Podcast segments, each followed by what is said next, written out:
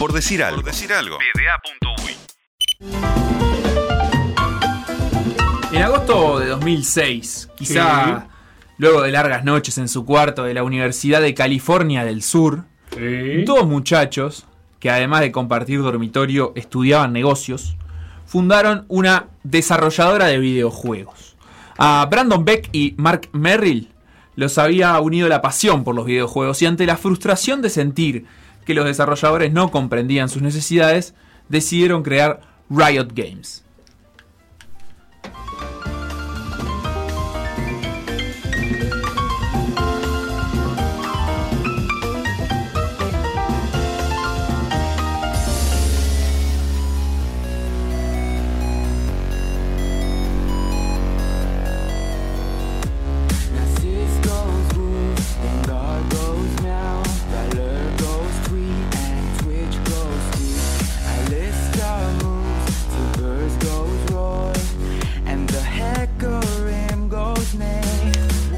Escuchando esta canción, vos, Felo, que has sabido jugar al LOL, tendrás idea de quién es Timo. ¿Quién es Timo?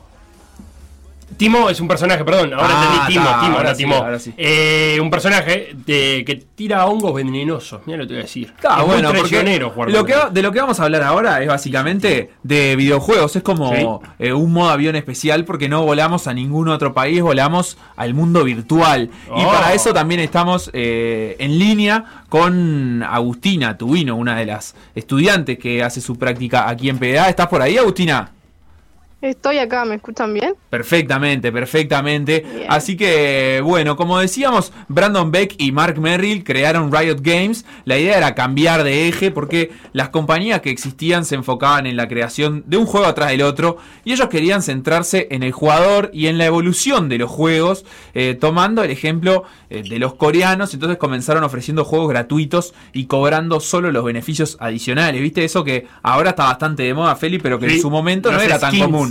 Te, te vendían los juegos y no eh, lo que pasaba después. Claro, el skin, la, la manera de vestirte, accesorio para el personaje, todo eso. Mal no le fue, capital inicial, millón de dólares. Uh, Eh, pero pará, hay que juntar esa plata también, ¿eh? Millón y medio de dólares. que tener Cuatro años después, le vendieron todo a la multinacional china Tencent, 93% de sus acciones, por 400 millones de dólares. Flojo. ¿Cómo anduvieron? Se capitalizó flojo. ¿Por qué multiplicaron así los ceros en las cuentas? Y bueno, por el viejo y querido League of Legends, Juegazo. donde Timo es un héroe. Timo es uno de los personajes. Ahí Uno está. de los personajes con los que puedes jugar. Este juego fue lanzado el 27 de octubre de 2009. Para el 2012 ya lo jugaban 70 millones de personas y en 2013 llegó a registrar 5 millones de jugadores conectados en simultáneo, al mismo tiempo.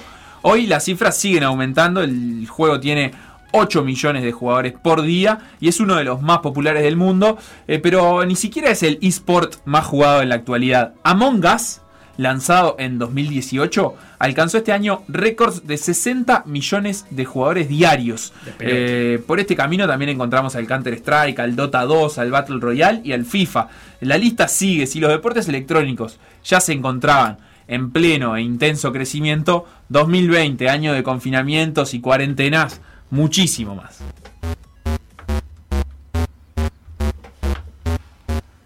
Aunque el auge de los videojuegos comenzó en los 90, lo cierto es que los millennials no fueron los primeros en disfrutarlos. Para remontarnos al comienzo de estas competencias, debemos viajar hasta octubre de 1972, cuando en la Universidad de Stanford cinco estudiantes compitieron en el juego Space War por una suscripción anual de la revista Rolling Stone. Bien. Bien, lindo premio. Ocho años después, 1980, la cosa se iba popularizando.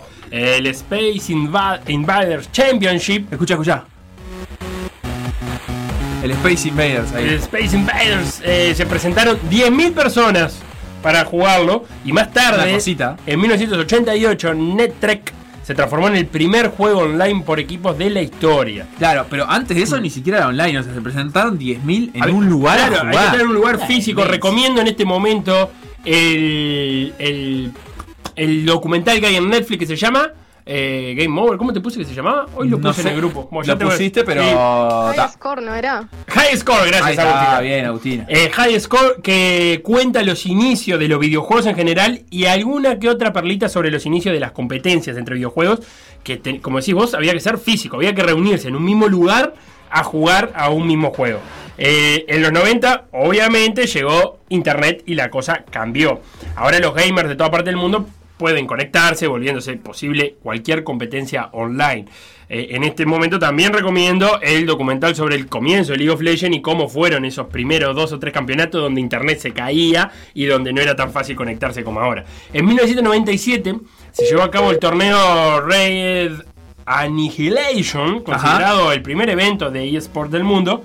El juego era el Quake. Bien. Eh, diseñado por ID Software, cuyo cofundador, John Carmack, eh, premió con una Ferrari 328 GTS. Bien, una Ferrari, está. Tranquilo, perfecto. al ganador de la competencia. Y la ganó Danish Tresh Fong. A las semanas cobraba vida la que se convertiría en la principal liga de juegos, la Cyber Athlete Professional League. Y un año después realizaban su primer torneo con un galardón de 15 mil dólares.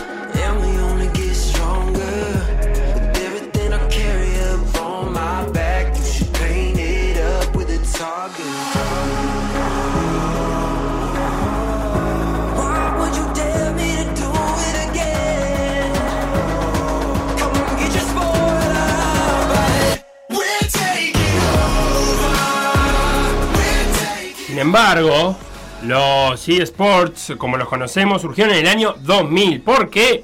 Porque fue cuando empezaron a crearse ligas para cada una de las competiciones y a transmitirse por canales de televisión.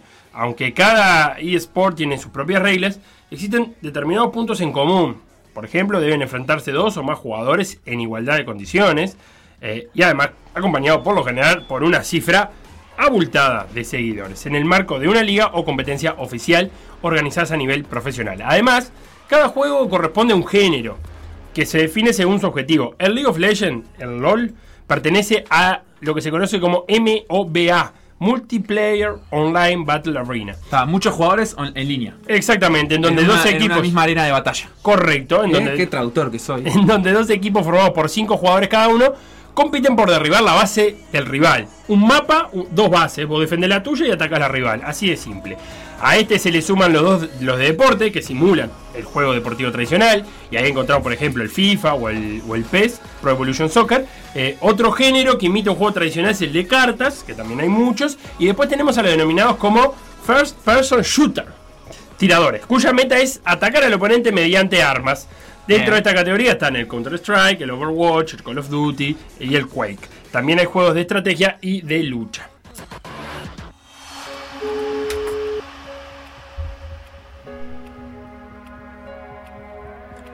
La vida feliz de los jugadores profesionales de esports no dista mucho de la de un jugador de fútbol. Entrenan con rigurosidad, acompañado de equipo de entrenadores, analistas y hasta psicólogos. Sí. Ganan millones de dólares y cuentan con miles de seguidores en sus redes. Un ejemplo es el español Enrique Cedeño, conocido como Ex- Expeque. Expeque, exacto. Eh, autor de una famosa jugada en el LOL, en una maniobra en 2013 tan sublime que la comparan con el gol de Maradona a los ingleses.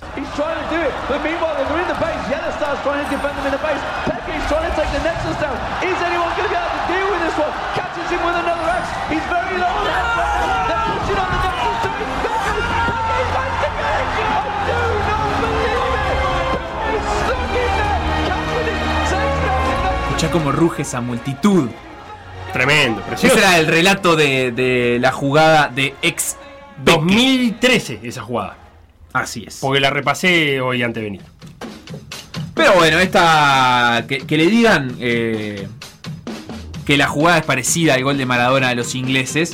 No es la única similitud, no es la única cercanía que existe entre el mundo del fútbol y el de los esports. Y si suena Blur y esa canción 2 eh, que ambientaba del FIFA 98. Eh, no- nos podemos dar cuenta que desde hace muchos años están unidos el fútbol y los esports Eh, muchos equipos de fútbol además comienzan a tener su división de los esports, Sí. eh, principalmente en el juego FIFA, pero también en otras áreas. Eh, la Sampdoria ha sido el primer equipo italiano en incursionar, el italiano Mattia Guarracino, alias Lone Wolf 92, fue el primer fichaje, ganando el torneo local de FIFA en seis ocasiones, y clubes como el Barcelona, PSG, Flamengo de Brasil también han El apostado 04. por los esports no solo con equipos en peso FIFA, también con algunos de los mencionados anteriormente, como el LOL, el Dota, Rocket League, Crash, Clash Royale, entre otros. En Argentina, para ir a algo más Sí. próximo, Independiente y River Plate ya se sumaron. Boca anunció que lo va a hacer en 2021, participando en las competencias locales de League of Legends y de Counter-Strike. El que es amante de los eSports y hace poco creó además su propio equipo es el Kun Agüero. A a ver. quien en los últimos meses pudimos ver streameando con el caster más famoso del mundo que es Ibai.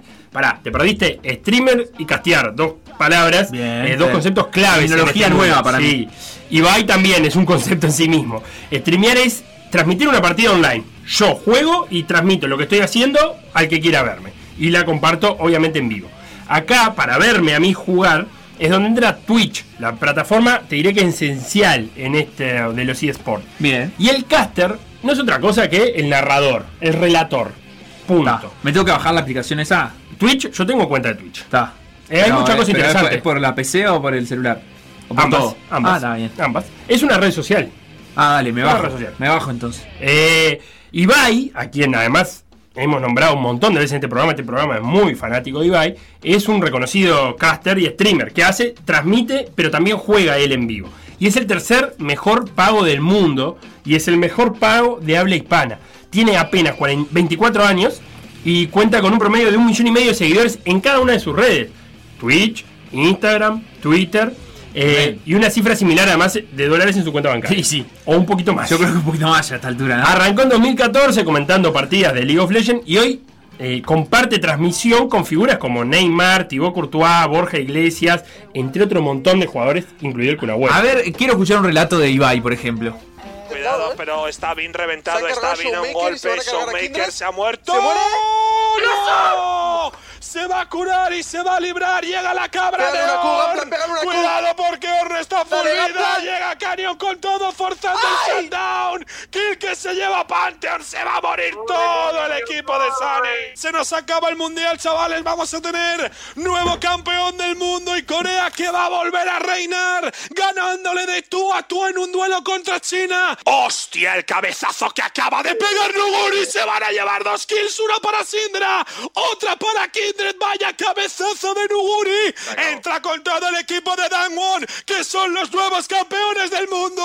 Todos se van a estrenar como nuevos campeones del mundo. Ningún jugador había levantado el título hasta ahora. Y Corea que vuelve a reinar en el League of Legends. Corea le manda un mensaje a los chinos. Estompeándoles en el cuarto mapa de la final del mundo. 23-7 en el marcador. Dos torres de Nexo que ya han caído. Sofem que puede ser el siguiente. Doria para Downwon. Son los nuevos campeones del mundo de League of Legends. Estompeada Sunning Werlip. Y van a levantar el título de la grieta del invocador.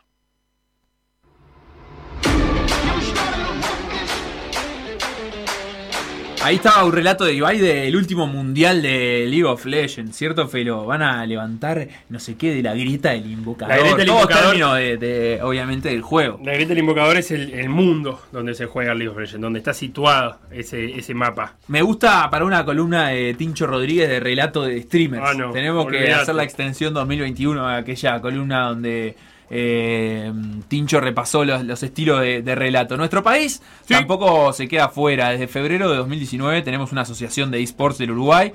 Todavía no está certificada, pero planea hacerlo a la brevedad.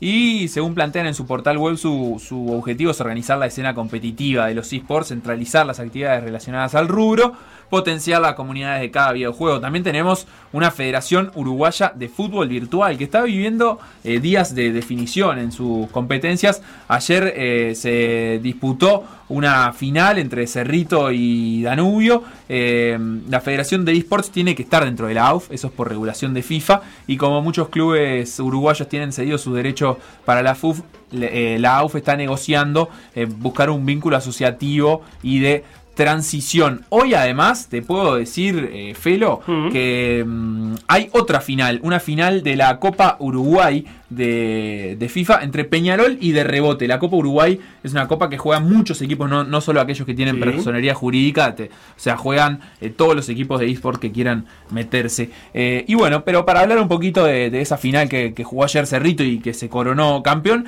estamos en contacto con su director técnico, con Matías. ¿Cómo anda, Matías? Hola, ¿todo bien? ¿Todo tranqui? Buenos días. Correginos un poquito de arranque, eh, ¿cuál es la diferencia entre la final que jugaron y ganaron ustedes ayer de la Copa de Esports y la que se va a jugar hoy entre Peñarol y de Rebote de la Copa Uruguay? Dale, te cuento. La copa que jugamos nosotros ayer, me arranco por esa, que le hace, que le hace Sport, este, esa misma es la que juegan todos los cuadros que son unas asociaciones civiles. No solamente tienen que estar dentro de la AUF, sino que también compiten los de AUFI. Bien. Eso me explicó Gastón, que es uno de los administradores de la liga hace un rato antes de que me llamara. Este, o sea, jugamos todos los equipos oficiales, entre comillas. Perfecto. Cerrito, Peñarol, Nacional, todos los cuadros que, que están oficialmente, más los de la AUF. Bien, clarísimo. Le- y la, la otra copa, digamos, la... La, la- Copa Uruguaya juegan todos los equipos de la liga, todo, de la hoy en día hay hasta la Liga D, por ejemplo, eh, hasta la hasta la División D, perdón, Este, y juegan hasta la A, todos entreverados. Es una Copa Uruguaya, totalmente todos entreverados, de equipos Sport hasta equipos fantasía, vamos a decir, equipos que inventan. Matías, vamos a arrancar por el comienzo. Eh, ¿Qué implica, eh, a- cómo armo un equipo de, de fútbol virtual? Porque preciso 11 jugadores, ¿no? Para arrancar. Sí, claro. Este, eh, la verdad es algo bastante tedioso, bastante complicado, en el sentido de conseguir a todos los jugadores, porque ¿cómo haces? Cuando arrancás de cero es complicado. Cuando arrancás de un equipo de sport ya tenés como una ventaja, quieras o no, depende de la división que estés, también es otra ventaja. Este, pero lo- cómo se buscan los jugadores, por ejemplo, hay una comunidad hoy en día que se ha logrado ahí que, de tanto tiempo que viene llevando FUF, de la Federación de Uruguaya de Fútbol Virtual, que bueno, que todos los jugadores nos, nos anotamos ahí en Twitter y nos comunicamos todos por ahí y anotan que están buscando club, por ejemplo, es una manera de encontrar jugadores o por, por cualquier red social mientras sea dentro de la comunidad de, de fútbol, ¿viste? Hay grupos de Facebook, hay grupos no solamente uruguayos, sino que hay argentinos, mexicanos, colombianos, de todos los países. Bien, Y ¿Y qué implica, para, qué implica formar parte? Yo tengo que eh, tener, supongo, para arrancar una consola y, y- y después se entrena, tengo que estar conectado a la misma vez que el resto de mis compañeros, una determinada Exacto. hora. Ahí va, eso. Este, mira, te cuento. Este, sí, tenés que tener una consola, por ejemplo, en este caso es de PlayStation 4 que se juega, se compite por PlayStation 4. Tenés que tener una consola, por ejemplo, nos conectamos, decimos, ya, a las 10 de la noche tenemos que estar entrenando. Tenemos un grupo de WhatsApp, nos organizamos por ahí. Este, ¿Qué más te puedo contar? Bien, eh, pará, ¿y qué implica? eh, porque esto, esto es lo más interesante. Uno, uno, cuando juega en su casa, maneja a todo el equipo, pero acá vos manejás un solo jugador. Claro, eso mismo, ahí va. Este, nosotros manejamos un solo jugador, por ejemplo, somos nosotros, y cada uno le da su estadística de jugador. Por ejemplo, en mi caso, yo soy 5, ¿no? Sí. Entonces, ca- cada jugador tiene para, para agregarle determinadas estadísticas a los jugadores. Bien. Por ejemplo, en mi caso, obviamente, yo le voy a agregar para que quite balones, para que pase bien, porque soy un 5, tengo que pasarla bien, tengo que armar el juego. entre- para- y Claro. después este, están los delanteros, cada uno es un jugador. Por ejemplo, yo me comunico con otros amigos, que somos somos en total en un equipo somos 16 personas. Bien. De esas 16 personas, se, se, como en todos los planteles de fútbol reales, se selecciona 11 para el partido ese, para, para el partido que vayamos a jugar. Y, y bueno, en fin, es eso, por ahí más o menos. Pero cada uno es un jugador, por ejemplo. Yo soy uno, cada, hay un DT, hay un capitán y hay un sub-DT. ¿Qué, qué, qué funciones cumple un director técnico durante el partido? ¿Puede hacer cambios o es una cuestión más táctica, más de organizar al equipo? Es más, es más de organizar el equipo. Por ahora FIFA venía diciendo que iba a agregar eso de hacer cambios, pero todavía no lo ha agregado. Lo estamos esperando con ansias, obviamente. Este, pero por ahora es más que nada táctico, organización de- del equipo. este, ¿Cuánto duran los tiempos? Eh, demoran, son de 15 minutos todo el partido, son 7 minutos cada uno. ¿Se, se cansan los deditos ahí en, lo- en los partidos más intensos? ¿Cómo, cómo, cómo? ¿Se cansan los dedos ahí en los partidos más intensos? sí, sí. Me imagino que la, Tiembla la la tensión mano, acumulada ahí...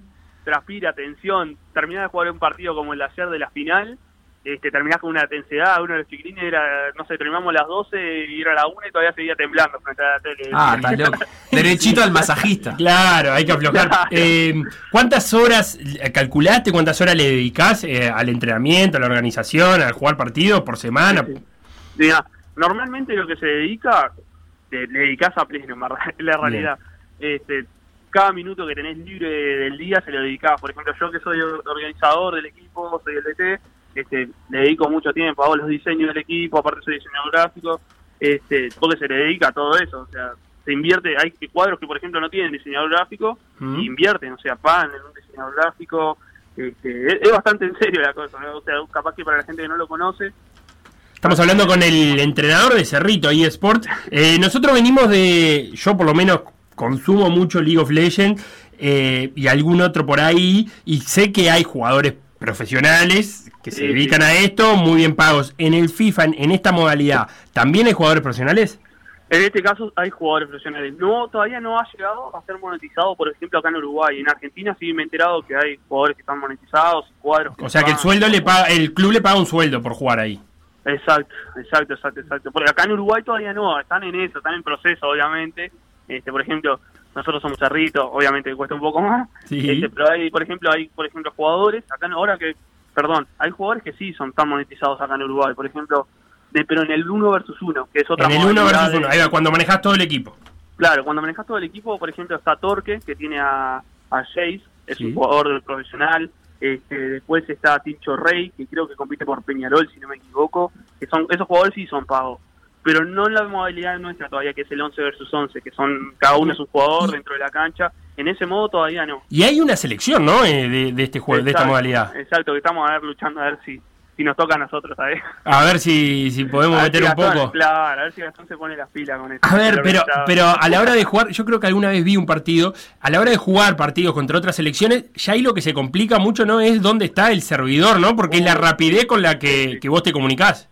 Sí, en- en- por ejemplo, en el caso de que ta, jugamos acá en Latinoamérica no pasa nada, pero te toca jugar ahora, por ejemplo, el Mundial, te toca jugar contra España, contra equipos de Europa o equipos de Norteamérica, para arriba, este, ahí ya se complica mucho, porque nosotros los servidores usamos los de Brasil, por ejemplo, Claro. y, y ya sé, con Latinoamérica no hay problema, con Chile, no sé, onda está... Ahí no hay drama, pero cuando, drama. cuando vas contra Europa, pero se Sí. juega con un, un partido con un servidor allá y otro partido con un servidor Claro, acá. se juega uno y uno, se juega uno y uno para ser un poco más equitativo. Obviamente, cuando te toca a vos de local tenés que sacar la gran ventaja, esa Claro, ahí Ah, la, la verdadera ventaja de localía. Claro, porque eh, hay, que- lo que hay que decirle a la gente es que eh, se- de verdad se siente en- an- entre profesionales o entre gente que se dedica muchísimo tiempo a esto, la velocidad de reacción del, de la no, no, es demasiado, es demasiado, demasiado, demasiado. Por ejemplo, te, te demora unos segundos en dar el pase, no, no, esa es, es demasiado malo el tema del, del lag ese, es algo que, que hay que Sí, o que, o que ir a, a un formato presencial, ¿no? Como sucede en, en Claro, estos, en estos que, hemos... Ha pasado mucho. ¿no? Claro, en la- estos, en estos videojuegos que hemos estado hablando, League of Legends, Legends. Counter Strike y demás,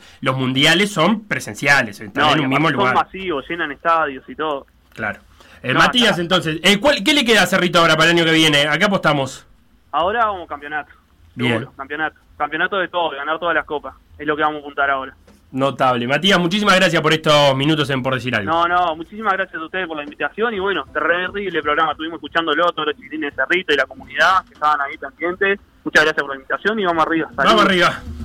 Y bueno, y como decíamos también, hoy hay una nueva final, esa que va a jugar Peñarol contra de rebote de la Copa Uruguay. Mientras presentábamos el informe, llegaban algunos mensajes. Dale, dame, dame mensaje. Es el juego competitivo que más gente ve en simultáneo, con más de 200 millones de personas en 2018, por ejemplo. Sí. Eh, nos decía Fabián, dice Fabián, que- que aparte me contó, estuve hablando con él, que eh, tiene 46 años y juega y es jungla, como nuestro amigo Sebastián. O sea, Bien. su posición en el League of Legends es la de, la de jungla, así que se va a poder entender bárbaro con Sebastián, que eh, junglea con Amu. Le dice, digo a dice que lo particular del LOL es que no existen en miles de millones de partidas en los 11 años que se lleva jugando una partida igual a otra. O sea, en eso es como un partido de fútbol, nunca hay dos iguales. Por Claro. más que pueda haber similitudes o lo que sea, y nos recomienda conocer la historia de Mantarraya, un pro player Bueno. uruguayo que fue al mundial. Estábamos al tanto. Hemos, intentado hablar con Mantarraya. Me ha respondido un mail una vez Mantarraya, eh, pero, pero se nos ha hecho difícil. Eh, Mantarraya sí supo, supo ir a un mundial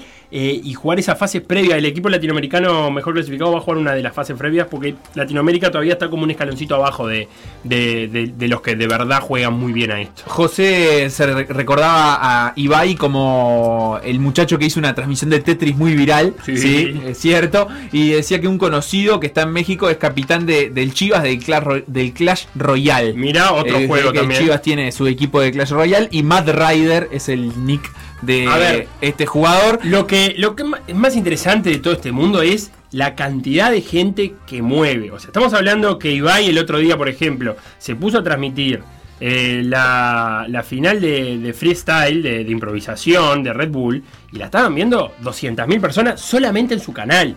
Y la, y la transmisión oficial tenía un millón de seguidores. Estamos hablando de muchísima gente y de, y de gente que se dedica a esto, porque eh, a veces queda como despectivo de el que se dedica a jugar jueguitos o este que se dedica a prender la pantalla y decir bobada adelante, está bien, pero es le dan un eh, entretenimiento durante horas a un público que lo consume y muchísimo y se dedican a ello y le dedican muchísimas horas del día a estar frente a una pantalla tanto para transmitir como para jugar.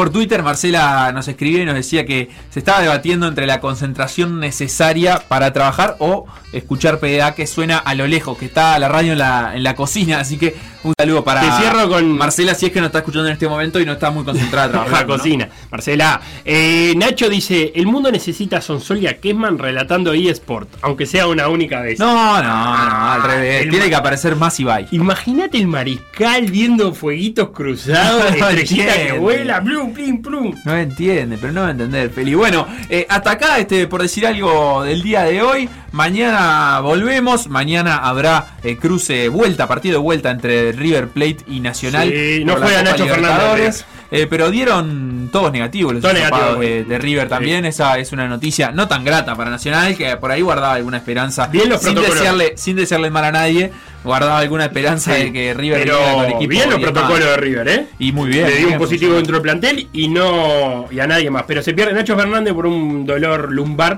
no va a estar en, la vuelta. Nos despedimos y a continuación todo por la misma plata.